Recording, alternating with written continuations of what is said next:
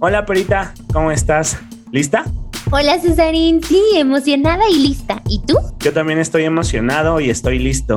Ojalá hubiera sabido antes. Sí, sí, sí, sí, sí. Ojalá hubiera sabido antes. Espera, espera, espera. Mejor, comencemos.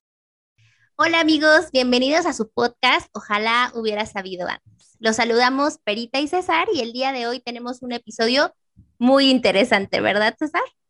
Así es, el día de hoy invitamos a unos muy queridos amigos con los que crecimos en esto de la psicología y pues bueno, sabemos que ellos se dedican a esto, que se están preparando y que hacen el trabajo eh, de lo mejor que se puede hacer y pues para nosotros es un gusto tenerlos hoy en este su podcast favorito. Pero espérate, o sea, llevamos de conocerlos. Así. ¿Que unos 10 años? No digas, por favor. unos 10 años y después de mucho tiempo nos reencontramos en esta sesión para platicar de todas las cosas tan padres que hacen. Un poquito más de 10 años, entonces así lo dejamos. y antes de pasar a presentarlos, vamos a compartirles un poquito de qué trata este episodio. Así es, el episodio de hoy eh, hace referencia a poder explicar un poquito más fácil, más sencillo el tema de qué es la psicoterapia, de qué se trata la terapia, de qué se tratan todas esas ondas que a veces, pues sí, no, no lo conocemos y entonces intentamos un poco describir diferentes tipos de terapias, cuál se adapta a cada una. Ojalá hubiera sabido antes que hace un psicólogo, ¿no? Ojalá hubiera sabido antes que hay muchas formas de terapia. Entonces, precisamente este episodio nace de esas preguntas y de algunos comentarios que nos han dejado en las redes sociales. Y bueno, pues ya sin más, vamos a presentar a nuestros amigos. Así es. Eh, y en primer lugar, eh, tenemos a Yasmín Mata, una querida amiga, compañera, innombrables eh, aventuras, ¿no, Yasmín? ¿Cómo estás? Hola, hola. Sí, muchas gracias. Pues estamos por aquí tratando de aportar lo que pueda servirles. Eh. Perfecto. muchas gracias y aplausos. Nuestros aplausos siempre son así, ¿eh? No traemos producción. también tenemos a alguien que valoramos mucho, que también hemos vivido grandes experiencias con él. Y pues su nombre es Gabriel González, también es psicólogo. ¿Y cómo estás, Gabo? Bien, bien. Listo para, para comentar lo que sea necesario y apoyarlos a sus amigos que los escuchan. ¡Yay! Muchas gracias. Usted siempre bien concreto en todo. Bravo. Bravo. Y bueno, tenemos a Alexia Silva. Muchas gracias por la invitación. Un gusto que le den una, un espacio a que la gente conozca eh, un servicio que solicitan y muchas veces no conocen. Muchas gracias. Sí, correcto. Ay, muchas gracias a ustedes también por darnos una hora de su espacio, un poquito de lo que ustedes conocen o un mucho de todo lo que ustedes conocen. También tenemos a Miguel Morales, que también es psicólogo y está con nosotros. Bueno, pues este, primero que nada, mucho, mucho gusto a todos. Este, la verdad es que, pues, me siento muy contento de poder participar y contribuir con ustedes. Creo que es un espacio que al menos en esta temporalidad de la era digital eh, podemos, este, como que acercarnos, ¿no? Hacia las demás personas y, bueno, sobre todo a todo su auditorio. Pues bueno, la primera pregunta que vamos a poner en la mesa es una pequeña presentación y entonces esta consiste en que nos digan quiénes son y a qué se dedican, por favor. Pues yo me llamo Yasmín Mata, eh, me dedico a la psicología clínica así en el ámbito privado desde hace ya algunos años, que no recuerdo ahorita cuántos, pero ya tengo bastantes años, casi desde que salimos de, de la universidad y pues me dedico a brindar un acompañamiento a adultos y parejas desde un lugar em, sistémico, familiar. ¿Cómo te definirías a ti, Jazz? ¿Quién es Jazz? Pues creo que soy un aprendiz, un aprendiz de, de todas las personas que me permiten escucharles, acompañarles, ¿no? Entonces creo que soy una aprendiz que realmente está muy agradecida y que tiene un lugar que es muy, para mí muy privilegiado, ¿no? Como estar al frente de, de las historias, de las emociones, Y entonces, mm, esa soy yo, una aprendiz. Muchas gracias, Jazz. Pues yo considero, bueno, soy Alexia, me considero una mujer perseverante, en constante evolución, que busca ser congruente y también en la búsqueda de dejar huella en las personas que tengo la fortuna, el honor, el placer de, de conocer, de coincidir en los diferentes roles que tengo actualmente en la vida. Y pues me dedico igual a la psicoterapia con el modelo de terapia cognitivo-conductual. Estoy terminando la maestría en psicoterapia cognitivo-conductual en salud mental y familia. Doy clases en la licenciatura de trabajo social de la UNAM. Un saludo a mis amigos de la maestría, a mis estudiantes de los grupos de psicología social y pues soy mamá también. Muy bien, muchas gracias Alexia. Y ahora vamos contigo, Gabo. Eh, yo soy Gabriel, soy papá, soy una persona que pues que va aprendiendo igual a, lo largo de, la vida. Cada, cada día es algo que, se aprende, que digo, wow, eso no me lo sabía. Entonces, eh, yo creo que igual eh, estamos todos en este camino y, pues justamente con la experiencia, eh, con las bases que también salimos de, o en este caso que me dio la universidad, con conjunto de lo que he estado aprendiendo, pues eh, trato de ayudar, ¿no? apoyar, acompañar a las personas que solicitan el servicio. Entonces, pues bueno, también por lo tanto soy psicólogo, pues igual tanto de terapia, tanto de consulta clínica, digo, privada, como en algún momento estuve en las instituciones de salud pública, en algunos hospitales. Qué interesante, qué interesante que se dedican a muchas cosas que exploraron diferentes áreas de la psicología y justo esa es la intención de este episodio, ¿no? Que con la riqueza de sus conocimientos, pues ustedes puedan compartirnos, pues, esta, esta experiencia, el conocimiento, todo lo que han aprendido. Y bueno, finalmente tenemos a nuestro querido Miguel. Miguel, cuéntanos, ¿quién eres y a qué te dedicas? Eh, ¿Yo quién soy? Pues yo soy Miguel Morales. Eh, pues igual estudié lo que es la licenciatura en, psicología. Eh, adicional a eso, pues yo me, de hecho, acabo de terminar este, mi formación como psicoanalista. Terminé en el Círculo Psicoanalítico Mexicano. Ah, muchas gracias. y bueno, eh, desde hace poco menos de un año también formo parte de la red clínica de la misma institución, en donde, bueno, se hace la atención a, pacientes este, que quieran acceder a la parte de lo que es psicoanálisis y se hace a un costo bastante accesible. Eh, a veces pues hay gente que quiere acceder a, a, a este tipo de trabajo y bueno, eh, no pueden pagar en ocasiones un psicoanálisis privado y pues bueno, existe otros medios en los cuales podemos acercarnos ¿no? a diferentes este, entornos de la población. Y actualmente me dedico a eso. Eh, también estoy en la parte de recursos humanos de Banco Afirme y también soy músico. Entonces, también los fines de semana eh, trabajo en, diferentes eventos privados. y tengo un puesto de carnitas los sábados por las mañanas. Eso me falta. Apenas estamos en proyecto. Con todo respeto a los señores que venden carnitas, o sea. Sí, claro, sí. Sí, tienes razón. Gracias, Prita. Wow, o sea, escuchamos todo lo que han hecho, todo lo que son y de verdad nos quedamos así de qué padre poder tener el contacto con ustedes cuando alguna persona de repente pues tiene alguna problemática o de repente pasa algo en su vida, siempre le dicen, pues puedes ir al psicólogo, ¿no? O ve al psicólogo. Ahora ya es más común que antes, pero bueno, le dicen, ve, ve al psicólogo. Afortunadamente, ¿no? Afortunadamente. afortunadamente. y a veces, pues uno busca en Google así de psicólogo y le salen ahí los anuncios o por el amigo del amigo.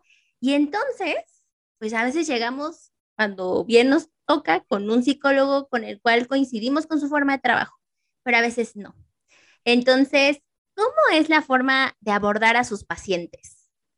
Pues em, en mi caso es justamente desde lo que ustedes mencionan, ¿no? Como en, este, hay, hay pacientes que como bien dicen, llegan por primera vez a un espacio de escucha y en, mi caso es como justo desde los mitos, ¿no? Desde qué idea tienen ellos, qué es esto que es la psicología, qué es un psicólogo, ¿no? Y entonces justo desde ahí, para brindar un poco de confianza, ¿no? Desde mucho respeto, ¿no? En el caso de, bajo el enfoque del que trabajo, es con mucho, mucho respeto de una manera horizontal, de una manera muy abierta, muy transparente también. Creo que eso es muy, muy importante mencionar.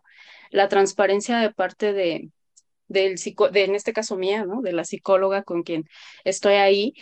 Mm, creo que abordarlo desde los mitos y abordarlo también desde sus necesidades, ¿no? Es como para mí básico y desde ahí poder construir algo, ¿no? Algún diálogo.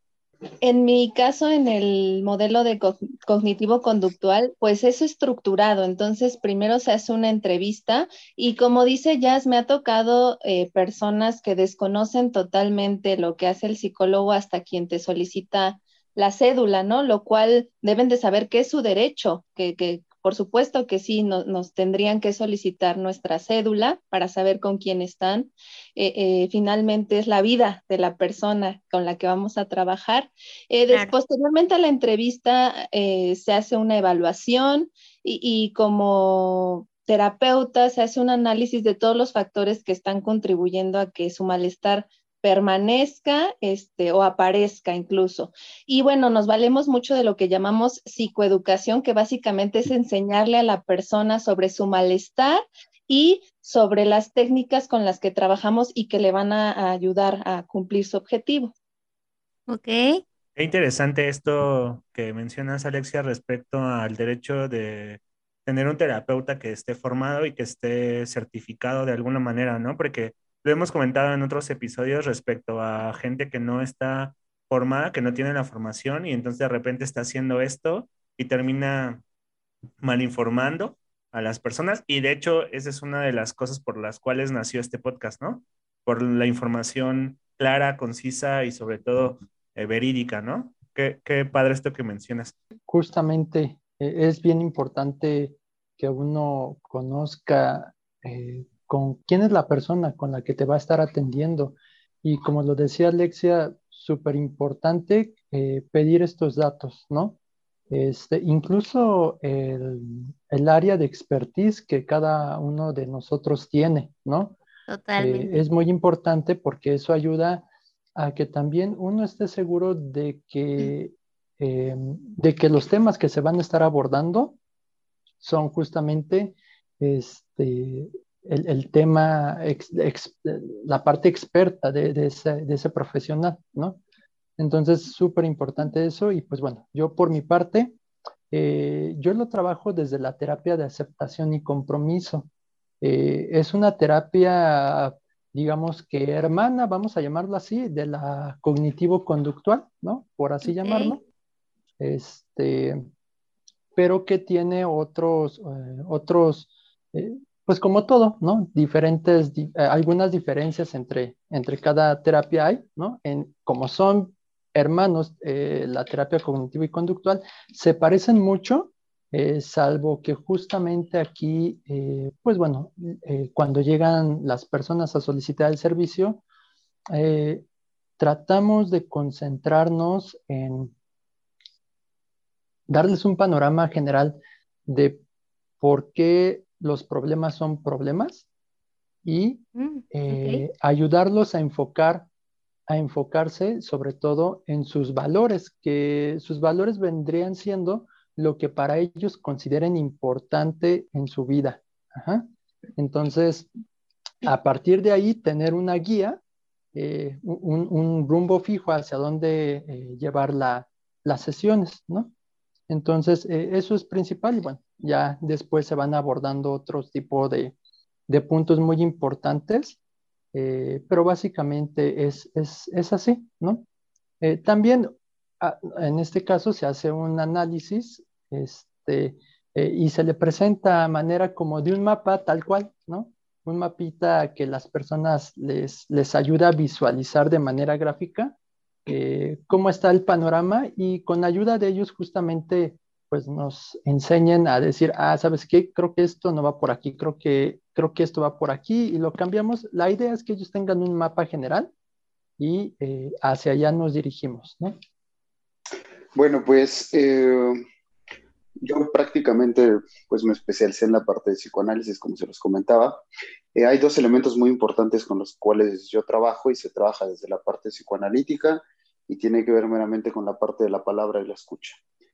Eh, claro, hay un tema muy importante, como me parece que todos ya los han comentado, que tiene que ver como con una estructura, ¿no? eh, a lo mejor de cómo dirigir este, su, su, manera de trabajar de cada quien de manera muy particular, pero acá sí trabajamos mucho con estas dos cuestiones, ¿no? nosotros estas relaciones de confianza o de, de empatía y demás, desde el psicoanálisis se le conoce como la transferencia. coincido con esta cuestión que tiene que ver con la preparación, ¿no? Y más allá de la preparación, una de las cosas que, que se cuida mucho en la parte de, de, psicoanálisis y la formación es eso que tiene que ver con el análisis eh, del propio terapeuta o del propio psicólogo o del propio psicoanalista, ¿no? A mí me parece que esa es la parte fundamental y la herramienta que te va a poder brindar eh, como especialistas en el trabajo de la salud mental, pues el trabajo que tiene que ver con eso, ¿no? Porque pues es a través de ahí, ¿no? A través de toda esa escucha y esa resolución, pues bueno, se van trabajando diferentes este, aspectos, eh, tal cual como técnicas específicas no las hay, eh, o bueno, al menos si las hay no es algo que se trabaje como eh, a lo mejor de manera sistemática, ¿no? realmente el psicoanálisis le pone un poquito más énfasis a esto de lo que tiene que decir el paciente, su contexto, su historia, su realidad, sus vivencias. Bueno, pues al final me parece que todos estando desde este lugar, escuchamos ese dolor. Ok, entonces como para hacer un pequeño resumen, porque acuérdense que nuestros amigos, algunos sí conocen de la psicología, otros no conocen tanto, entonces como para hacer un pequeño resumen, entonces Alexia eh, tiene una tendencia como cognitivo-conductual, eh, Gabriel trabaja con un hermano de la, de, la terapia cognitivo-conductual, Miguel eh, maneja el psicoanálisis y Yasmín... Sistémico, ¿no? Perfecto. Son, es uno, un panorama de la psicología, porque existen otros, ¿no? Entonces, ahorita, pues nosotros vamos a concentrarnos en estos para que ustedes, amigos, sepan un poquito más y puedan identificar cuando vayan a su psicólogo qué es lo que están trabajando y cómo lo están trabajando, ¿no? Sí, y, sobre todo, pues que se vale preguntar, ¿no? ¿Cómo es la forma? Y aunque uno no conozca, de eso se trata la primera sesión, ¿no? De, de, que nos expliquen qué es lo que vamos a hacer lo siguiente, lo hemos comentado también, si mal no recuerdo, en un episodio, que a veces no hacemos clic con el terapeuta, entonces podemos buscar otro sin ningún motivo. Y no es como para decir, ah, la psicología ya no sirve o no vale, lo que sea, y no ir, pues, para, eh, justo ese es eh, uno de los objetivos también, ¿no? Que a cada quien agarre una rebanada del pastel y la que mejor sepa, en esa se, se acomode. Y bueno, eh, queremos preguntar algo un poco... Tan, tan, tan. algo muy importante y tiene que ver con, con costos y con duración. Desde, desde sus eh, formas de hacer psicología, ¿cuánto cuesta y cuánto dura? En un promedio, digamos. Sí, promedio. La verdad es que no queremos como, ay, con ella cuesta tanto y con... No, no, más bien como un promedio para saber en qué posibilidades estoy yo ahorita de tomar tal terapia o, u otra este, o qué tendría que hacer yo para saber que voy por ese camino, ¿no? Para tomar terapia. ¿Saben qué? Yo creo que aquí tiene mucho que ver más que, más que el estilo terapéutico, que bueno, a excepción de, de Miguel, pero que ahorita también nos compartió, ¿no? Que hay espacios también como de, de acceso este, a bajo costo. Yo creo que tiene que ver más con a dónde voy, ¿no? Eh, a qué lugares estoy acudiendo y el, el, costo a mí me parece que radica mucho en eso, ¿no? Digo, yo creo que un psicoanálisis privado, pues, ¿no? O sea, es como mucho más caro, igual una terapia, eh, no sé, terapias de pareja, por ejemplo, yo, ¿no? O sea, igual tiene un costo más elevado, pero hay lugares, ¿no? Hay lugares en donde puedes acudir con un costo diferente, ¿no? Y bueno, antes de que se me vaya, quisiera mencionar algo para las personas que nos están escuchando, ¿no? César mencionaba esto de de, que, de no rendirse en esta búsqueda terapéutica, ¿no? Y yo quisiera mencionar que sí están como los modelos, pero también están los estilos terapéuticos, ¿no? Eh, es bien importante que igual pueden acudir con un cognitivo conductual, ¿no? Y entonces después se van con otro cognitivo conductual, pero es totalmente distinto, igual de este lado, ¿no? Vienen conmigo y de repente van con otra persona y estamos bajo el mismo enfoque, pero tenemos estilos muy distintos. Entonces, yo sí quisiera mencionarles a las personas que nos están escuchando, ¿no? Que busquen ese estilo terapéutico que, que, les esté funcionando. Sí, justo el modelo, ¿no? Pero también ese estilo, ese clic que nosotros llamamos, ¿no? Que tú vayas y que sí, como bien dicen, llegas, digo, me ha pasado, ¿no? Nosotros también estamos del otro lado, ¿no? Es bien importante. Y, y, debemos de estar en el otro lado también, ¿no? Entonces, hay veces que no haces clic con alguien y hay veces no es el modelo, hay veces es el estilo terapéutico. Entonces, por eso es bien importante no rendirse. Seguramente va a haber algún psicólogo o alguna psicóloga que pueda brindarles eso que estén buscando. Ok. Súper atinado, ¿no? O sea, creo que en algún momento, en alguno de los episodios, platicamos, porque siempre les recomendamos a nuestros amigos que tomen terapia, ¿no? Y entonces decíamos en algún momento, la, la terapia es como los libros, ¿no?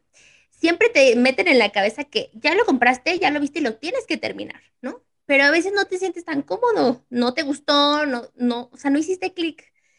Es así, ¿no? Si no haces ese clic con tu psicólogo, entonces busca otro, busca otra manera. Los psicólogos estaremos para también entender esa parte, ¿no? Claro, y la retroalimentación de esto permitirá al psicólogo eh, fortalecer, ¿no? Áreas de oportunidad, ¿no? Porque también no en la primera consulta sale sale todo como tendría que salir, ¿no? Y eso es una verdad que a veces no nos van a decir. Bueno, por ejemplo, eh, acá en lo que es el psicoanálisis, eh, necesitamos saberlo más.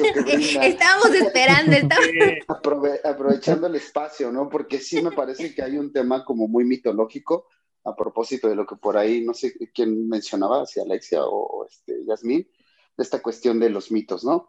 Eh, realmente eh, les voy a ser muy honesto, la parte de un psicoanálisis no tiene una temporalidad fija. O sea, no es un tema de, ah, sí, seis meses y pues ya, ¿no? La vida es color de rosa. No, no, no. Esta cuestión tiene que ver con una cuestión, eh, pues cada quien va trabajando de acuerdo a su tiempo y su ritmo. Son dos cosas que, que, al menos ocurre mucho, el time y, y ese ritmo. ¿Por qué? Porque pues la historia de cada persona es completamente diferente es el caso por caso. Entonces, un tiempo, pues bueno, pues quién sabe, ¿no? Hay gente que a lo mejor puede estar tres años, cuatro, yo llevo diez, ¿no? Entonces, este, pues bueno, es una cuestión que, que si se le pone como una, un tema de hay un final, bueno, pues eh, para mí sí sería bastante interesante pensar cuál es ese final o esa conclusión, ¿no? Porque realmente, pues, aún así atravesando por cualquier tipo de terapia, por cualquier psicoanálisis, siempre va a haber una cuestión que va a doler. Y, y, la finalidad de, me parece que la finalidad de cualquier análisis o cualquier terapia no es encontrarle una solución a todos los problemas. Eh, eso es un poco complejo, ¿no? Más bien es trabajar eso que está ahí y, bueno, verificar eh, qué se puede hacer con eso, porque, bueno, hay una realidad de la cual eh, uno, pues, tiene que estar siempre muy, muy, muy sentado, los pies en la cabeza, ¿no? A lo mejor aunque uno vaya a terapia y diga, bueno, yo quiero volar, pues estaría padre, ¿no? a ver si eso es posible, ¿no? Eh, y bueno, en cuanto a la parte de costos, eh, varía un poco. Sí, sí hay un tema que hay, al menos analistas que cobran un poco más. Les estoy hablando. ¿Un poco más como cuánto? Tiene, sí, justo eso, Iván. Ya dinos, ya dinos. A lo mejor un promedio de una sesión de psicoanálisis con un analista con ya una experiencia, eh, pues, de bastante tiempo, anda por alrededor de entre 800, 1000, 1500 pesos, más o menos, dependiendo del analista. Una vaca Pero también hay otros. ¿Mandé? ¿Una vaca sagrada anda cobrando eso? Más o menos, más o menos sí. Y, es por hora. Eh, pues las sesiones llegan a durar entre 45, 50, 55 minutos. Yo les voy a ser muy honesto, yo la verdad es que las primeras sesiones de consultas de primera vez, a veces me tomo un poquito más de tiempo, ¿no? Porque, bueno, eh, se obtiene mucha información, pero ya posteriormente a ello, pues el, factor tiempo también es un tema eh, que, que, involucra todo el dispositivo analítico, ¿no? Entonces, este eh, más o menos en eso anda. Pero bueno, también les quiero compartir que hay espacios como la red clínica que yo pertenezco, el costo es muy accesible. Ahí el costo de un análisis es de 200 pesos, entonces pues está súper accesible y es eh, un trabajo muy, muy importante que se hace, ¿no? Entonces, me parece que hay espacios, ¿no? Hay espacios en los que se puede trabajar y yo en lo particular trabajo el caso por caso. También dependiendo del caso, es eh, los honorarios que establezco. Sí, pues ya Miguel y Jazz pusieron dos puntos importantes que no, no necesariamente tienen que ver con el enfoque que manejamos, que uno es el lugar al que van y la experiencia del terapeuta, ¿no? Entre más preparados, pues más más cobran y, el lugar, por supuesto, tiene que ver. Me parecía como muy aventurado el lanzar un precio porque entonces eh, eh, podría pensar la persona que menos ya no costaría y ya no pudiera acceder al servicio, ¿no? Entonces, eh, podría hablar de un promedio desde acá, de este enfoque como de 500, un promedio, ¿no? Pero eso, claro que puede haber quien cobra menos y quien cobra más. Claro. Eh, y uh, las sesiones aquí, bueno, más bien la terapia en general es una terapia breve, eh, igual con un promedio de 15 sesiones. Esto también más, menos, pero es que justamente el objetivo aquí es que la persona no dependa de la figura del terapeuta, ¿no? Que, que vaya construyendo sus herramientas y que las situaciones, si bien como dice Miguel, eh, van a ser diferentes, eh, las que se vayan presentando o siempre va a haber algo que, que tenga que estar trabajando, pues tenga las herramientas, le sirvan para poderlas aplicar a esas situaciones. Okay. Muy bien, muchas gracias. Perdón, Perita, quiero retomar un punto importante de lo que comenta Alexia. A veces pensamos que entre más barato sea es de menor calidad, mm. ¿no? Que eso también quiero resaltarlo y no necesariamente. Entonces, eh, a propósito de ese comentario, justo es, la, justo es el objetivo de esta pregunta, ¿no? Para que cada uno, de acuerdo a sus posibilidades, digo, Miguel pone en la mesa algo muy interesante de, de psicoanálisis. Y bueno, en, ese, en esa medida nosotros vayamos calculando el, tal vez el costo de la salud mental, no sé si llamarlo de esa manera, pero sí, sí ponerlo que no significa que a menor precio, menor calidad del servicio, por supuesto que no. Listo, gracias. bueno, perdón que los interrumpa, por ejemplo, ahí es un tema importante lo que tú mencionas, este, César, porque eh, el, el, pago de, de una sesión, eso también implica una cuestión analítica porque no es lo mismo 200 pesos para alguien que a lo mejor gana 30 mil que mil pesos para que alguien que gana 30 mil. Por eso sí señalo y dejo ahí el tema de caso por caso, ¿no? O sea, digo, a veces todos tenemos ciertos honorarios y eso se vale, ¿no? Eso es muy, muy, este, muy válido porque pues al final del día pues también uno no vive de amor al arte, ¿no? Pero, pero claro, o sea, implica esa cuestión de ese pago, eh, hay algo ahí que se juega también, ¿no? Te voy a aplicar la de, te voy a aplicar la de las fiestas. ¿Me estás psicoanalizando? no, gratis no. pero, pero, genial, Mike, o sea, esto no quiere decir que dependiendo del sapo la pedrada. Claro. No, sí, ¿verdad? no, no, eso es muy importante. Porque entonces, Exacto, es muy importante porque si no, entonces pondríamos un poco en juego esta figura del psicólogo, ¿no? Y entonces, por eso lo quise mencionar, para que no se piense eso, como de, ay, bueno, es que este gana 30, pues le voy a cobrar más. No, pues no, no, no se trata de eso, ¿no? La salud mental debería ser accesible para todos. Sí. Claro, o incluso hasta de, ah, va a trabajar menos o más. No, o sea, es, me parece que, que, el costo tiene que ver mucho con el paciente, ¿no? Eh, y eso, pues ahí tiene un peso, ¿no? Es más que nada es eso para el paciente que para uno, ¿no? Claro. Okay. Totalmente.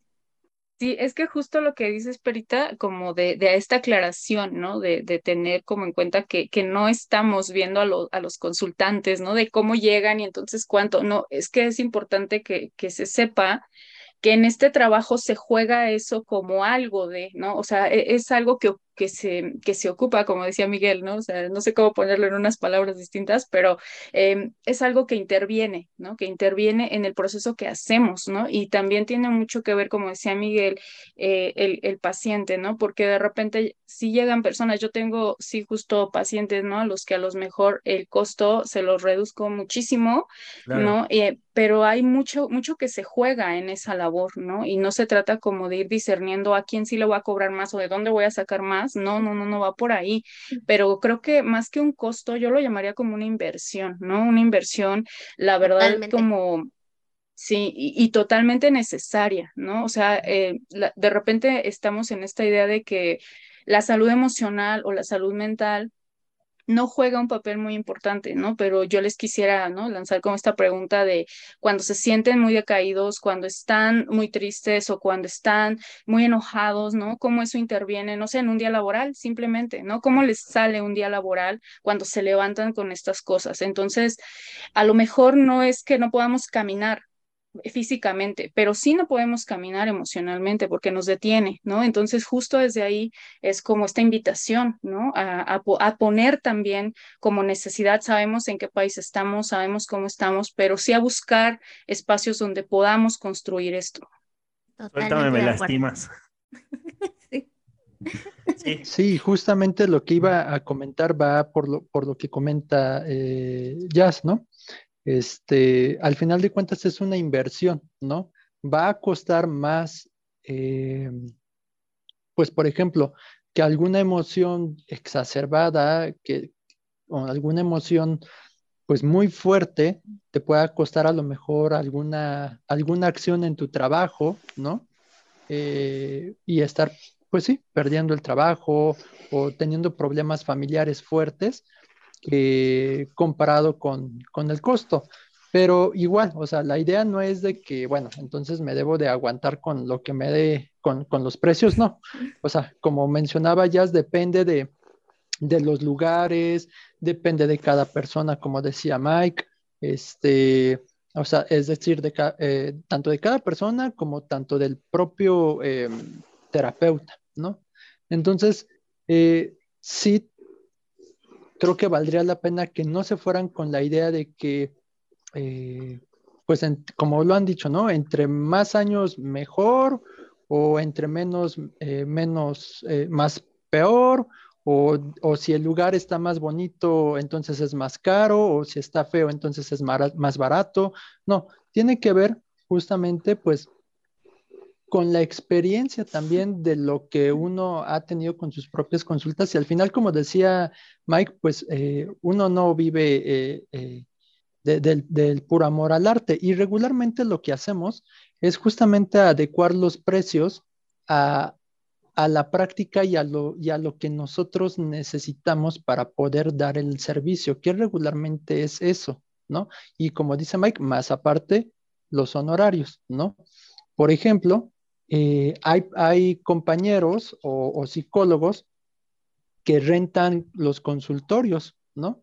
Este, y tienen que eh, sacar el, costo de la renta del consultorio, más aparte sus honorarios. Entonces va a depender mucho el costo de la consulta debido a eso, ¿no? Entonces, eh, por ejemplo, yo he visto en internet consultorios que te lo rentan desde 100 pesos hasta consultorios que te lo rentan en 600 pesos, ¿no? Entonces, eh, va a depender mucho. Entonces, hay varios factores que a lo mejor el punto de, tocar el punto del dinero eh, sería más que nada conforme a cómo las personas se puedan adecuar a esa parte, ¿no? Porque como hemos dicho, hay muchas opciones, muchos terapeutas, eh, mismos enfoques, pero diferentes estilos, eh, lugares diferentes con el mismo estilo. Entonces, eh, va a ser un poco la búsqueda del mismo, de la misma persona para encontrar eso que le sirva a él o a ella, ¿no?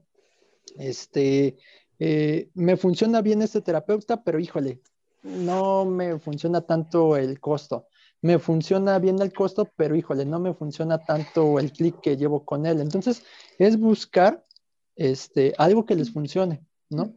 Entonces, el costo, como hemos dicho, no podría ser como un, referencia, un referente de calidad, este, ni, de, ni, de que este costo cuestan tantas diferentes consultas, sino es depende de cómo uno se vaya acomodando.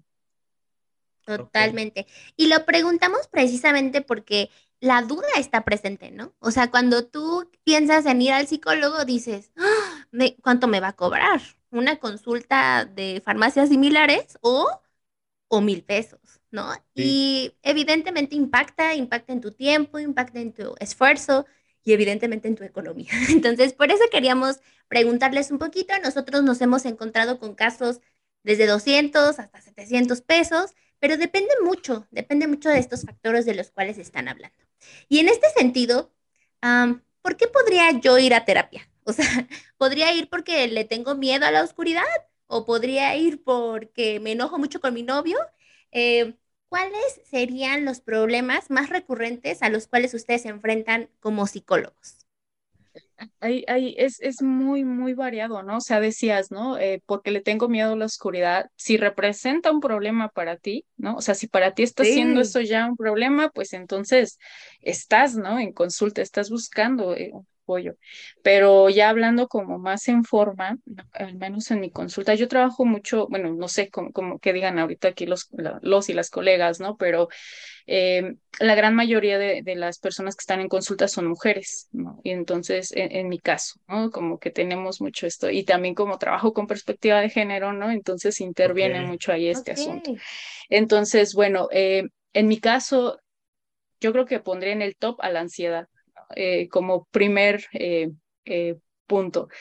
Hay muchas, muchas personas que llegan por el problema de ansiedad.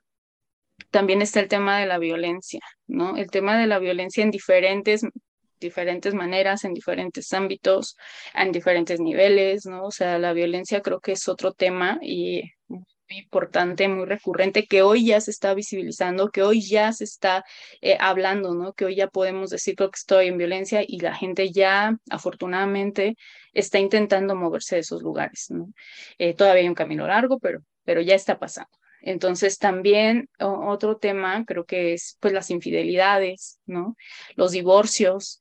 Eh, son temas que de verdad las separaciones en general, ¿no? Son temas, problemas familiares que son como el pan de cada día, ¿no? Que estamos ahí. Por supuesto que hay en diferentes niveles, en, en diferentes formas, ¿no? En impactos distintos, ¿no? Eh, y aquí no, no quiero decir como que hay unos que sean menos o que sean más, pero sí eh, hay, hay no sé, eh, un impacto familiar hay veces más complejo que otro, ¿no? Y entonces justo también ese es otro de los temas que, llegan, ¿no? Los problemas de relaciones, ¿no? En relaciones yo creo que no, no solamente relaciones de pareja, sino eh, el cómo relacionarme. Creo que eh, uno de los más grandes es como el cómo relacionarme conmigo mismo o conmigo misma, ¿no? Creo que ese es el primero también, que está ahí en, en temas de, de relaciones y justo eso es como parte de, de la invitación, ¿no? A la que se, la que se hace a aprender a relacionarnos con nosotras mismas o mismos o mismes y entonces justo ya desde ahí poder estar trabajando. Sí, fíjate que es bien interesante, Perita, esto que planteas, porque aquí también surgen varios mitos, ¿no? Tú dices, puedo ir porque le temo a la oscuridad. Y bueno, yo trabajo con adolescentes y adultos y muchas veces los adolescentes tienen ciertas problemáticas que desde sus papás los minimizan, ¿no? ¿Cómo vas a ir por eso? ¿Para qué vas a ir a hablar de eso? Eso a tu edad yo ya lo hubiera superado de esta forma, ¿no? Entonces, eh, eh, muchas cosas que, desde luego, o sea, sería, claro que sí, porque le temo la oscuridad hasta muchas otras cosas. Y sí, las problemáticas que, por ejemplo, yo eh, actualmente atiendo en su mayoría son ansiedad y depresión, pero mucho tienen que ver no solamente con, con el individuo, sino con las cuestiones sociales. Estamos atravesando una pandemia, cuando fue el terremoto y desde luego que esto impacta en gran medida en las personas y ahí está reflejado a la hora de, que acuden a consulta. Y aquí también quiero hacer visible a veces algo que no se tiene muy bien, eh, pues sí, conocido, que igual, y tiene que ver más por, mi, por, mi, por el enfoque y por, por las áreas en las que he estado trabajando, que es justamente en los hospitales, que son la parte de las enfermedades, ¿no? Eh, a veces este, se tiene justamente la, el mito o la idea de que, bueno, ok, eh, vas a ir a un psicólogo, pues por lo que, lo que han estado mencionando, ¿no? Eh, Yasmín, Alexia, por todas estas partes. Pero, ¿qué tal si, no sé, tengo diabetes y el hecho de tener diabetes no me está ayudando mucho con las emociones, ¿no? Podría yo llegar y decirle a, un psicólogo, oiga, lo que pasa es que todos mis problemas vienen a partir de la diabetes o de la artritis, incluso obviamente del cáncer o algunas otras enfermedades, ¿podría ir? Claro que sí, ¿no? Eh, para eso eh, hay también em, áreas eh, especializadas en la psicología que pueden abordarlo. En mi caso, y ya haciendo como un pequeño comercial, pues estamos en esta área de medicina conductual, ¿no? Eh, yo estudié la maestría en medicina conductual y justamente a eso nos, nos, nos dedicamos, ¿no? Eh, a las enfermedades crónico-degenerativas y eh, a llevar esa parte de, del proceso. O sea, tal cual, de repente hay muchos mitos con, con, la palabra conductual, pero aquí quiero hacer como desmitificar esa parte que digamos que es solamente el nombre, ¿no? No, no, no, este, de repente uno diría, híjole, como que me han dicho que lo conductual no, no sé, como que es muy... Muy, mecánico, ¿no? muy mecánico, exacto. Y sí, hay, hay, muchos mitos, pero particularmente cuando hablamos de medicina conductual, eh, somos nosotros estos profesionistas este, especializados dentro de la psicología a las enfermedades crónicas, ¿no? Crónicas degenerativas, este, y que justamente está esa parte abierta, ¿no? Entonces pueden asistir, eh, pues todas estas personas que consideren que tienen eh, algún tema relacionado con la enfermedad, ¿no? Incluso los propios familiares, ¿no? De, los, los cuidadores de las personas pueden asistir con, nosotros este, y pues eh, verlo desde este enfoque más con las enfermedades crónicas y justamente en general, que es la psicología, pues eh, cómo afecta esas emociones en nuestra salud, ¿no? Y particularmente también incluso podemos apoyarlos en los tratamientos médicos, ¿no? En la adherencia a, las, a, los medicamentos eh, y, y, en general tratamiento, ¿no? Este, pues, mm, digo, contestando como a la primera pregunta que, que mencionaban referente a por qué va uno a terapia, análisis y demás, pues a mí me parece que tal cual no hay una razón específica, ¿no? Podríamos enlistar un sinfín de cosas que al final del día, pues bueno, cada quien tendrá su razón. A, mí me parece que cuando alguien acude eh, a cualquiera de estos este, espacios, pues es porque algo duele, ¿no? Cuando algo duele, cuando algo genera alguna angustia, algún tema que tiene que ver con esa persona, va a acudir. Y no se limita a cuestiones psíquicas nada más. En psicoanálisis nosotros trabajamos con eso que tiene que ver con el cuerpo. Hay un cuerpo que habla. Y hay un cuerpo que habla a través de las enfermedades, de las somatizaciones, del cáncer, que hoy en día es algo que está eh, teniendo repercusiones importantes. Entonces, eh, bueno, tal vez alguien va por miedo a la oscuridad, pero tú no sabes si ese que fue va por miedo a la oscuridad es porque lo encerraron de niño, lo violaron o porque fue secuestrado, no lo sé. Hay diferentes eh, cuestiones por las cuales puede acudir alguien a, a, un espacio, ¿no? Lo importante es escuchar. Eso me parece que es lo más importante. Y, bueno, e, eso que, perdón, ¿alguien me decía algo? Es que... No, no, no, adelante. Ah, perdón. Y, bueno, y, de los casos más, o, del, no sé, como a lo mejor cuestiones que se presentan más, híjole, eh, hay, hay mucho, ¿no? Yo, yo pienso mucho en esta cuestión que tiene que ver con las depresiones y las melancolías hoy en día.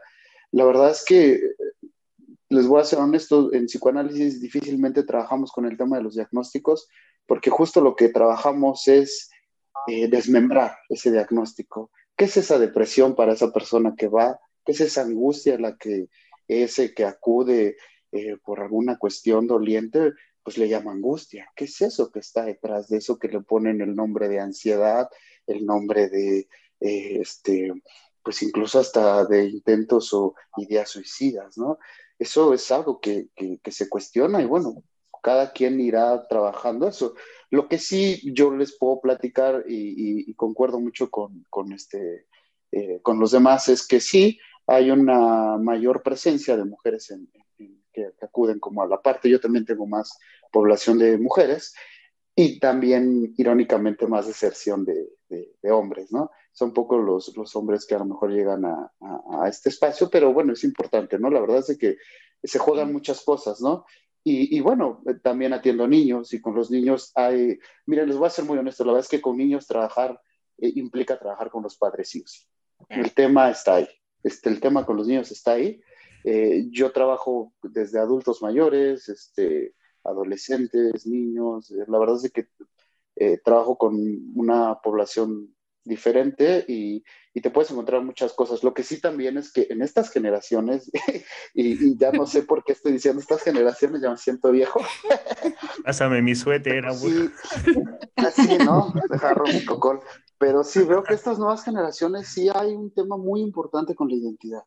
Pues es un tema superior, que realmente, bueno, abre un campo de estudio que, que, me parece que nos toca a nosotros, ¿no? Como entrar a esa cuestión que tiene que ver con eso y además con lo que repercute en, en, la parte social, ¿no? Porque sí me parece que eh, esta cuestión que tuvo de eh, como resultado de la pandemia, pues también dejó una pandemia eh, mental y psíquica y corporal, ¿no? Entonces hay que poner atención a eso porque, bueno, pues algo, algo ocurre, ¿no? Con, con, con esto.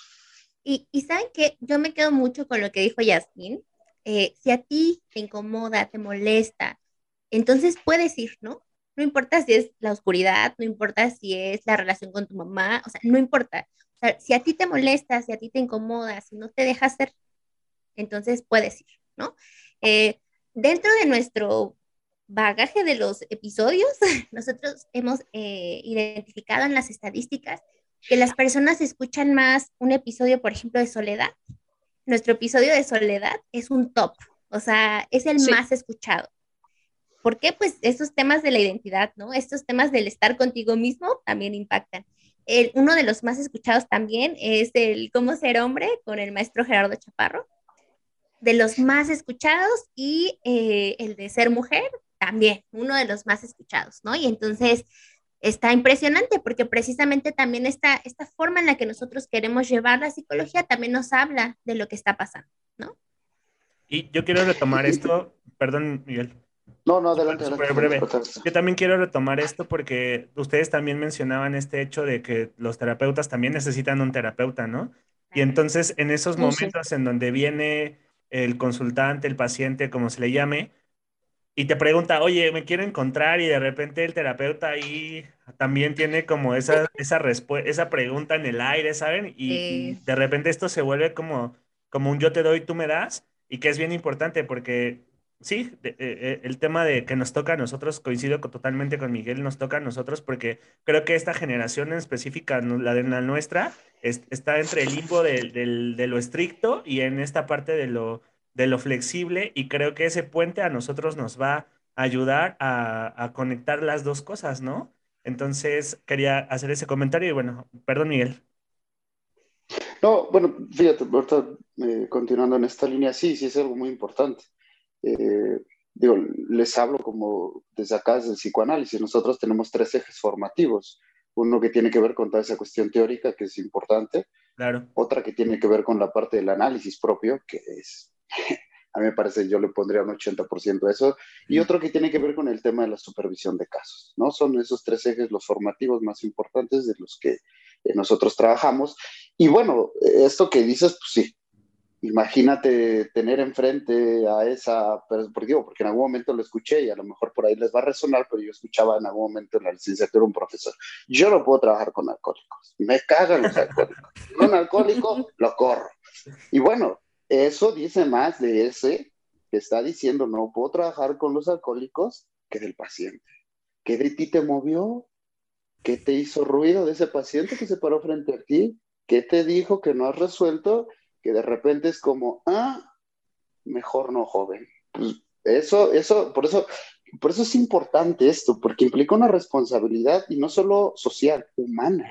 sí. La gente que va ahí se te coloca y está vulnerable. O sea, imagínate, porque también, ojalá y, si algún día lo hacen, invítenme, porque este tema que tiene que ver con los abusos de los psicólogos y de gente que se coloca en ese lugar, pues, es garrafal. Yo, yo tengo eh, pacientes que me llegan de repente con este tema que atravesaron con un, y perdona que lo diga así, pero me parece que sea así, un pseudoterapeuta, pseudopsicólogo, pseudopsicoanalista, que no ha trabajado en él y los dejan muy mal. Los coaching, ¿no? Que unos ni siquiera tienen la preparación, ¿no? Hay que tener cuidado porque vivimos en una era en la que la inmediatez y la prontitud está a la orden del día. Mientras más rápido, más pronto es mejor cueste 5 mil pesos, no hay bronca, pero que se haya.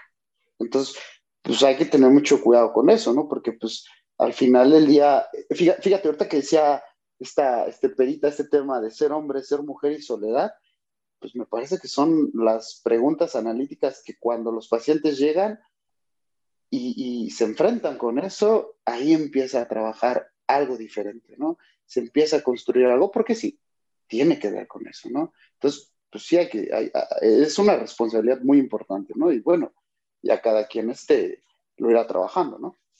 Sí, y fíjate que otra cosa que a mí me parece todavía aún más peligrosa, ¿no? Es que, digo, si tú vas con alguien que no es psicólogo y demás, hay hasta cierta justificación, entre comillas. Pero algo que es muy peligroso es que vayas con personas que sí son, sí tienen la formación y que aún así tienen iatrogenias psicológicas terribles, ¿no? O sea, de verdad terribles, ¿no? Yo recuerdo que, que no recuerdo, no, no sé quién, en, las, justo en la universidad mencionaba como, aviéntense, no los pueden dejar peor. Y la verdad es que eso es algo garrafal, garrafal porque, mira, la marca, la marca que, que, que, deja una persona ahí, alguien a quien tú depositas la confianza, es algo bien grave, ¿no? O sea, eh, la verdad es que este tema me, se me hace muy, muy importante, ¿no? Eh, porque justo llegan a consulta personas que de repente dicen, es que me pasó esto, y resulta que sí, sí era psicólogo, sí era psicóloga, y los pusieron en lugares tan vulnerables, ¿no? Eh, incluso siendo niños. Entonces,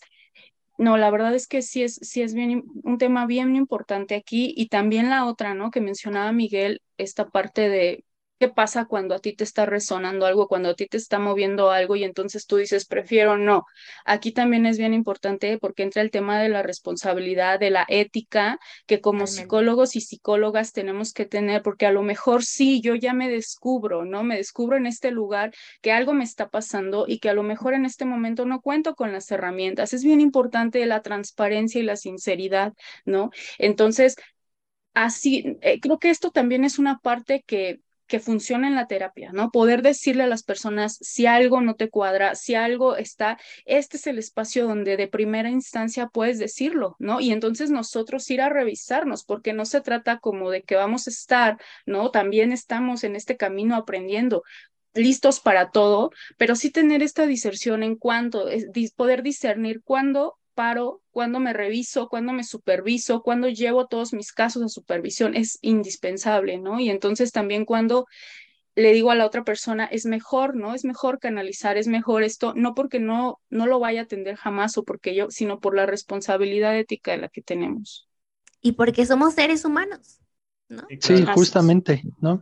E, eso era lo que, lo que les iba a, a, a compartir, ¿no? Que al final de cuentas, eh, el ser psicólogo no es que no es que seamos una figura que lo sepa todo, ¿no? Eh, al contrario, somos seres humanos, igual que, eh, que todos ustedes, y que también tenemos nuestros problemas, temas que tenemos que estar revisando constantemente. Y es como los doctores, ¿no? No porque sea uno doctor, pues no se va a enfermar de la gripe, ¿no? O no, este, no sé, o no se va a fracturar, ¿no? O sea, no, no están exentos de eso nada más porque sean médicos. Entonces, igual nosotros eh, somos personas, ¿no? Eh, primero somos personas, después somos psicólogos, ¿no? Entonces hay que tratar de, eh, de, de, tenerlo siempre en cuenta que no sabemos nosotros todo y como algo que decía Mike es muy importante, que no vamos a, a, a resolver cosas, ¿no? O sea, así como, porque traemos esta idea como del médico, ¿no? Que tengo un dolor, me da una medicina y me lo quita y ya, ¿no? Sino más bien em, habrá cosas que no se puedan, eh, o sea, quitar, ¿no? Sino más bien trabajar, gestionar, afrontar, eh, llevarlo, ¿no? Pero que quitemos esta idea de que eh, voy al psicólogo para que me quite algo, ¿no? Sino más bien a trabajar. Y, volvemos de nuevo a cuenta a la importancia, que era lo que decía, ¿no? Más que los costos, que sí se tomen el tiempo de, este, de estar, de investigar al, al terapeuta. Digo, no van a meterse a su Facebook o a ver qué. Ah. Sí, no, me refiero a... Está que lo... Ven las fotos de la universidad y... No, ese psicólogo sí se veía bien. No, sino que justamente este, eh, pregunten, ¿no? más que por el precio, este, eh, que se informe, ¿no? ¿Cuál es la experiencia que tiene, en dónde ha trabajado y lo que decía Jazz, ¿no? Voy, ¿no? Me dijeron que para mí, eh, alguien me dijo, un doctor, regularmente a veces son los médicos, este, a veces los psiquiatras los que hacen las referencias que dicen, por tal eh, situación te conviene tal tipo de terapia o tal situación te conviene la otra, ¿no? Y entonces uno va y de repente uno dice, híjole, pues me dijeron que esta era la terapia correcta, pero no me llevo, no, no me funcionó, ¿no? Y, y es eso, ¿no? Que decía ya, no es que no te funcione la terapia, a lo mejor simplemente no te, eh, no hicieron match, ¿no? Este, tú y el, y, el, y el terapeuta, pero no quiere decir que sea la terapia, ¿no? Hay que buscarlo, o sea, realmente vale la pena estar invirtiendo ese tiempo porque al final de cuentas es tu salud, ¿no? Que eh, yo no lo, lo, particularmente yo no lo haría la distinción entre salud física y salud mental, sino es todo, ¿no? Es un conjunto que no puedes separar entre física y mental porque ambas, ambas se, o sea, como se dice, se... Es como una unión, ¿no? Están juntas, pues. Exacto, es una unión, ¿no? Como, es una unión, como dice Mike también, ¿no? O sea, se, trabaja la parte emocional, eh, la parte psicosomática, la parte de la salud, todo tiene que ver con todo, todo va junto con pegado, no hay forma de, ¿no? Entonces, si todo va junto con pegado, pues sí vale entonces la pena detenerse a buscar y estar seguros que ahí es, ¿no? Más que por el costo, que te funcione. Y bueno, ya hacia el final del episodio queremos preguntarles eh, ¿Cómo ustedes recomendarían a las personas, a la sociedad, su terapia? Bueno, voy a tomar la palabra. Eh, más allá como de recomendar, eh, al menos para mí es importante como darles un poquito de cómo se trabaja, ¿no? Porque bueno, digo, aquí se ha hablado mucho referente como a las diferentes enfoques y, y, maneras de trabajar que cada quien tiene y es importante, ¿no? Como bien lo dicen, va a haber personas que a lo mejor les es más viable una manera de trabajar que de otra, y bueno, eso es, algo respetable, ¿no? Y es importante también. Eh, desde psicoanálisis, eh, acá la verdad es que sí implica, pues como nosotros decimos, entrar a los guamazos bastante bien, ¿no? Sí es un análisis bastante eh, profundo se juegan muchas cosas, muchas cosas que a veces este, uno mismo se sabotea eh, es, no, es un proceso eh, sencillo, eh, es complejo, pero realmente implica la parte de cuestionarse, ¿no?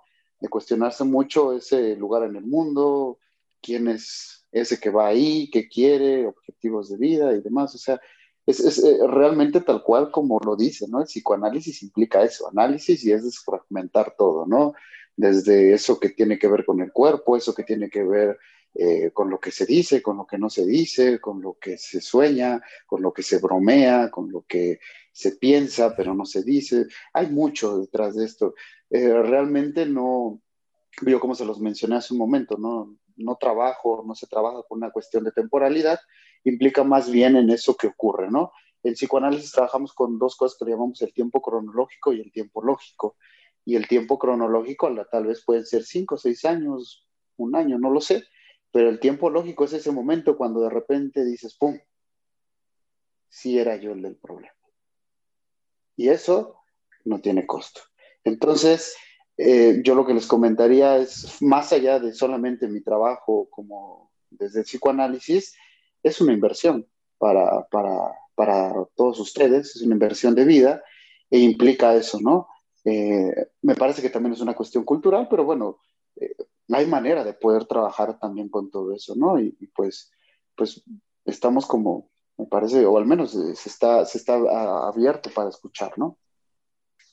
Pues para mí sería como invitarles a descubrirse, ¿no? Invitarles a descubrir, em, en, el caso de, de, este lado de lo narrativo, de lo sistémico y posmoderno, em, parte de las historias, a descubrir esas partes ocultas, ¿no? Que sí están en las historias que, que se han narrado, que se han dicho, ¿no? En aquellos problemas que han creído eh, muchas veces y que a lo mejor eh, hay muchas historias, hay muchas partes que no se han contado, ¿no? Es lo que nosotros hacemos, meternos a curiosear, acompañándonos de, de, de ustedes, ¿no? De las personas que son las expertas en su vida Nadie sabe más de ellos que ellos mismos. Y entonces justo eh, es invitarles, ¿no? Desde este lugar a un lugar muy transparente, de mucha curiosidad genuina. Y también a, nosotros nos enfocamos a las relaciones, ¿no? A, ese cambio, a esa interacción que hay, como les decía, de primera instancia con, conmigo misma, conmigo conmigo mismo y entonces desde ahí empezar a descubrir qué otras cosas quiero mover, qué otras cosas he contado de esta historia, qué otras, qué otras herramientas a lo mejor siempre he tenido, pero no he usado, ¿no? Y entonces también como a mover mucho eso, a activar todo esto que las y los consultantes traen, pero por alguna o por muchas razones han decidido estar guardados. Entonces, es lo que nosotros hacemos, ¿no? Invitarles a eso Em, a buscar espacios donde puedan verse distintos, a ver otra versión de ellos, porque todos tenemos miles de versiones, ¿no? Pero hay veces utilizamos solamente una o dos, pero tenemos muchos más. Pues a mí me gustaría contestar esta pregunta explicando pues rápidamente y brevemente como lo hago justamente con los pacientes, cómo es el modelo con el que trabajo. Y, parte de una premisa del filósofo griego Epicteto que dice que los hombres no son perturbados por los acontecimientos en sí mismos, sino por la opinión que se hacen de ellos. Y yo los, los explico con un ejemplo que dice, eh, bueno, yo les digo, imagínate que te estás poniendo de acuerdo con tus amigos, amigas, este, compañeros de trabajo, familia, para una reunión o para una salida ya están todos los preparativos, este, ya tienen todo, todo súper listo y se llega el día del evento y resulta que cae un aguacerazo de esos que nos inundan la ciudad y que es imposible salir y no puedes asistir. ¿Cómo te sentirías? Y pues ahí quien me contesta triste, enojado, tranquilo, la verdad es que feliz. Y justamente hacemos la referencia en que una misma situación puede generar diferentes reacciones emocionales y mucho tiene que ver con cómo está percibiendo la situación, cómo la está interpretando, lo que está pensando de esa situación. Y pues vaya, este enfoque trabaja con los pensamientos, los comportamientos y las emociones disfuncionales. Qué bonito ejemplo, qué bonito. Gabo, ¿cómo invitarías a las personas a tu terapia, amigo? Eh, igual que, que todos mis demás compañeros, rápidamente explicarles rápidamente un poquito lo que es el modelo y si les funciona, bien. O sea, creo que justamente es esa la palabra que, que justamente es una de las palabras que definiría esta terapia, la funcionalidad, porque hablamos eh, utilizamos como base el contextualismo funcional y una, una teoría que se llama teoría de marcos relacionales, que, como decimos, pues la idea no es meternos en cosas técnicas, pero eh, es lo que tenemos como base. Entonces aquí prácticamente o de manera muy breve, lo que hacemos en esta terapia es primero eh, explicarle un poco a las personas eh, la relación que hacemos verbalmente con algo y cómo lo asociamos con otras cosas. Y que eso da como, eh, como resultado que evitemos cosas. Por ejemplo, si yo corté con mi, con mi novio y este, eh, siempre íbamos al Starbucks, ¿no? Ya no quiero pasar por el Starbucks, ¿no? Porque me, me, me da, siento este, emociones, me acuerdo de cosas, etcétera, ¿no? Y eso provoca algo que llamamos evitación experiencial, ¿no? Y es uno de los principales puntos que abordamos en esta terapia, que no hay que eh, evitar lo que nosotros sentimos porque es lo que realmente nos está causando problemas, ¿no? Si yo es como, yo les pongo de ejemplo, es como una persona que, no puede eh, salir por alguna condición al sol y siempre lo evita, pues cuando salga va a ser peor, ¿no? Entonces hay que tratar de salir, en este caso, de, la, del ejemplo de, de, la persona, sale un poquito, no, o sea, no mucho, lo que necesite, ¿no? Entonces, justamente ese es el problema, ¿no? Entonces, aquí en esta terapia hacemos, damos cuenta que la mayoría de los problemas es por estar evitando cosas. Entonces, siempre queremos cambiarlo, ¿no? Queremos eh, disminuir esa frecuencia de pensamientos, queremos cambiar esos pensamientos por algo más positivos, pero la realidad es que no va a suceder, ¿no? Porque para que no suceda eso, tuvimos que no haber eh, estado en esa situación, ya van a estar siempre, ¿no? Entonces, ¿qué vamos a hacer? Pues bueno, vamos entonces a convivir con estos pensamientos, sentimientos, sensaciones incómodas, pero que no nos limiten a hacer cosas, sino que las tengamos aquí, pero que a su vez hagamos cosas que, nos, que sean importantes para nosotros, que es algo importante de esta terapia, los valores, que a pesar de que tengamos todas estas eh, emociones, pensamientos y sentimientos, eh, eh, pues no vamos a poderlas desaparecer y por lo tanto, entonces tenemos que continuar haciendo cosas que para nosotros sean importantes. Esperar hasta, eh, un punto en el que uno diga, hasta que ya no tenga tal cosa, seré entonces feliz, pleno, tranquilo, realmente nunca va a pasar, ¿no? Entonces, habría que convivir con todos estos sentimientos y emociones, eh, pues, con este malestar emocional y hacer cosas, ¿no? Entonces, eso es lo que nosotros vemos en esta este, terapia, ¿no? Eh, y se apoya de otras ciertas cosas, ¿no? Como el mindfulness y, cosas que justamente tienen su base en, la parte C. Entonces, eh, y sobre todo aquí el punto principal es la función. Si te funciona, vamos a ver por qué te funciona, ¿no? Y de ahí partimos. Súper bien. Bueno, pues con esto nos ayudan mucho a entender un poco de lo que ustedes hacen eh, y siempre tenemos un ritual con nuestros invitados y siempre les decimos que completen la frase, no se predispongan, que completen la frase, la frase de ojalá hubiera sabido antes. Bueno, pues ojalá, y muy ad hoc, ¿eh? de manera hasta de recomendación para todo el auditorio. Eh, ojalá hubiera sabido antes que lo que no se paga, bueno, más bien que lo que no se paga en dinero se paga con síntomas. Ándale. Ah, muy fuerte, real.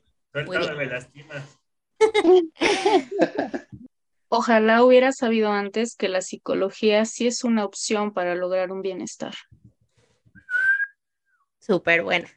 Ojalá hubiera sabido antes que existen no solamente cuatro tipos de terapia, sino muchos más. Súper bien. Eh, ojalá hubiera sabido antes que me tengo que tomar el tiempo para elegir a mi terapeuta, ¿no? Y que no necesariamente tengo que terminar mi, proceso con él, sino que puedo buscar, ¿no? Como decían, como los libros. Súper. Oigan, pues, la verdad, qué gusto, qué gusto tenerlos, eh, qué gusto verlos así, tan preparados. Eh, de verdad me da así me pone muy feliz verlos así. Este, precisamente nosotros siempre invitamos a las personas que creemos que pueden compartir algo y sin duda ustedes, eh, estoy segura que les ayudaron a nuestros amiguitos que nos escuchan. Entonces, muchas gracias, muchas gracias por su tiempo, por su paciencia, por la inversión que ustedes hicieron para estar aquí con nosotros. Y bueno, pues vamos, vamos ahí a dejar sus datos, Sí, y yo quisiera comentar que en la cajita de la descripción del, del video en YouTube o en Facebook o en, el, eh, en la plataforma de Spotify vamos a dejar también opciones que tienen que ver con, eh, con costos accesibles, inclusive gratuitos, ¿no? Porque sí, eh, nos enfocamos como a esta parte de la consulta privada, pero bueno, también hay otros espacios que están accesibles, la línea de ayuda de la UNAM, ¿no? Y eh, no sé, el, DIF, ¿no? Creo que también tiene servicio gratuito bastante accesible para que sea como la otra parte de, esto que hoy platicamos. Y pues bueno, eh, a nombre del podcast, a nombre de Perita, a nombre mío, les queremos agradecer su tiempo, su conocimiento y pues bueno, les mandamos un fuerte abrazo a la distancia. Y bueno, pues muchas gracias amigos, los escuchamos en Spotify, nos pueden encontrar en Facebook, recuerden que ya tenemos canal de YouTube y nos escuchamos el siguiente episodio. Bye. Bye.